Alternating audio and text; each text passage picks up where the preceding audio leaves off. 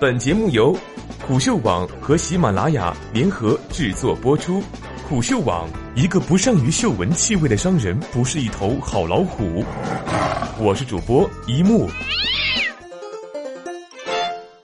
运营商和中国质量协会都在做的手机满意度调查，会怎样影响手机行业？从中国电信、中国移动以及中国质量协会的三份报告说起。七月十六号上午，在中国电信智能终端技术论坛上，中国电信发布了天翼终端满意度调研报告与中型质量报告，其中的一项是最满意机型。二零一六年上半年，不同价位段最满意机型 TOP 三中，vivo。OPPO、三星、华为上榜机型较多。六月三十号，MWC 上海峰会上，中国移动发布了终端大数据报告。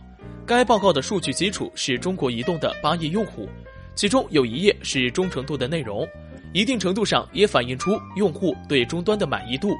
根据今年五月统计数据，用户换机后仍选原品牌，平均比例为百分之十八，前四名分别为苹果百分之四十五。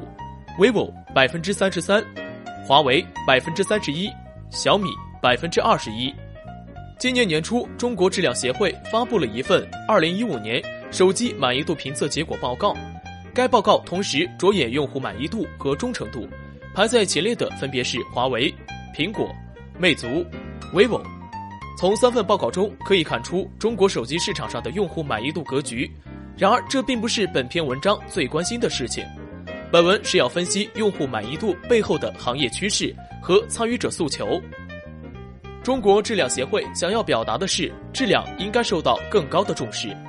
中国移动在二零一四年首次发布终端质量报告，中国电信是在二零一五年，中国质量协会在二零一六年首次发布，而且是把手机作为家电领域中的一项进行发布。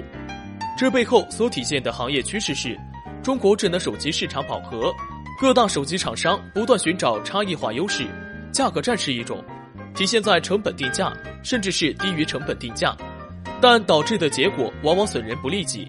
营销战是一种，从持续不断的发布会到品牌代言人，甚至是性价比模式，各种营销包装，但能够吸引用户的越来越少了。渠道战是一种，互联网渠道一度占据优势，社会渠道也领过一阵子风骚。但如今，大厂商基本都是全渠道布局，差异化越来越小。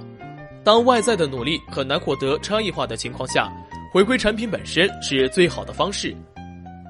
另一方面，国家也在强化整个制造业的质量建设。今年政府工作报告中有十三处涉及质量，明确提出要加快建设质量强国、制造强国，要以供给侧结构性改革，提高供给体系的质量和效率。进一步激发市场活力和社会创造力，国家的要求将会在政府、运营商和行业协会等层面得到强化。政策的落实，要么会成为强制性、监督性的要求，要么会有一定的资源支持，可以将二零一六年定为中国智能手机行业的质量年。这一年，无论是从政策支持、产品提升、相关传播以及企业发展目标上，质量都会成为重点词汇。良好的质量也将逐步成为手机产品的差异化优势。华为作为首个获得中国质量奖的终端厂商，并提出质价比的概念，京东大促主题定为品质升级战，工匠精神大行其道，这些都是重视质量的体现。终端满意度背后是运营商政策导向和产业话语权。两场大会上，中国移动和中国电信两家运营商都谈了下半年的终端政策。一百亿 G 的补贴资源怎么投？投给谁？投多少？一定程度上决定着厂商的份额格局。今年上半年，在中国电信市场上，华为、苹果、OPPO、vivo 分别以百分之十八点一、百分之十五点九、百分之十三点九、百分之十点五的份额位居前四。四家厂商销量超过了中国电信终端渠道百分之五十，这背后与补贴的额度也有很大关系。基本上可以判断，拿到运营商补贴额度的多少，决定着在运营商渠道的排名。尽管很多手机厂商都在喊去运营商化，但运营商渠道仍有约百分之四十的份额，仍然是厂商发展的重要渠道之一。这种方式下，运营商在业内仍有较强的话语权。只不过，相比三 G 时代，运营商的话语权旁落了不少。三 G 时代，三家运营商采用不同的网络制式，争终端就是争用户。每年几百亿、上千亿的终端补贴资源投入，决定了运营商在终端产业链上的绝对话语权。在整个三 G 时代，凡是能够跟上运营商节奏的终端企业，都获得了不错的业绩发展。典型的是中华酷联，四者在运营商渠道出货量一度超过百分之九十，成为当时国产品牌出货量 TOP 四。四 G 时代，网络制式的趋同让终端策略发生了变化，争用户的手段不再是终端，而是卡槽，更多的补贴资源转化为渠道酬金，转化为用户补贴。让运营商对终端企业的控制力越来越小，以用户为中心的满意度报告、大数据报告、终端质量报告，是在资本之外运营商新的谋求产业话语权的方式。相对于终端厂商而言，运营商离用户更近，掌握更多的用户，能够更懂用户。这些如同资本一样，最终端厂商在经营中需要的，但是凭借自身力量并不能做到最好的。所以在终端厂商的眼中，这三份报告的分量。和终端策略报告可以相提并论。一方面，终端厂商可以了解自身在产业格局中的位置，与运营商深度合作，应该可以了解更多；另一方面，用户满意度等指标或将是运营商投入补贴的重要参考维度。从报告的公布，基本可以看出运营商的政策导向。终端满意度，应该经营产品还是经营用户？无论是品牌还是产品质量。最终的目的都是要获得用户认可。从营销界知名的定位理论来看，最关键的是在用户心中形成一个独特的品牌定位，让用户在购买决策或者对外推荐时候，首先想到该产品。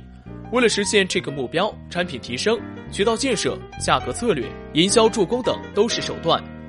我认为，在定位理论适用当前手机行业的过程中，应该加大对产品的重视。而不是抛开产品去强调对用户的经营，那样本质上是对用户的不负责任。粉丝经营是用户经营的直接体现，其初衷是通过粉丝获得产品迭代提升。但在营销大行其道的情况下，一些手机品牌的粉丝经营几乎变成了纯粹的营销。表面上看着被邀请参加各种发布会是对粉丝的重视，实际上一些粉丝已经沦为品牌传播的工具。成为企业标榜以用户为中心的手段，而在一些新闻网站、论坛及社交工具上，水军是不分青红皂白的停与黑，做所谓的口碑营销，已经严重偏离初衷。回到文章前面讲的三篇报告，可以看出，vivo 和华为在用户满意度前列。vivo 的经验是成立专门的消费者研究部门，常态化的消费者研究资金，通过大量调研项目驱动产品研发与创新。同时加强品控，并把消费者满意度定为对产品的考核标准。vivo 并不是单纯的经营用户，而是以用户为出发点和终结点，不断改善产品，以产品经营来获得用户的满意。华为的经验是建立业内领先的质量评测与保障体系，确保产品本身具有更强的竞争力。二者在产品经营上形成共识，这也是值得其他手机厂商学习的地方。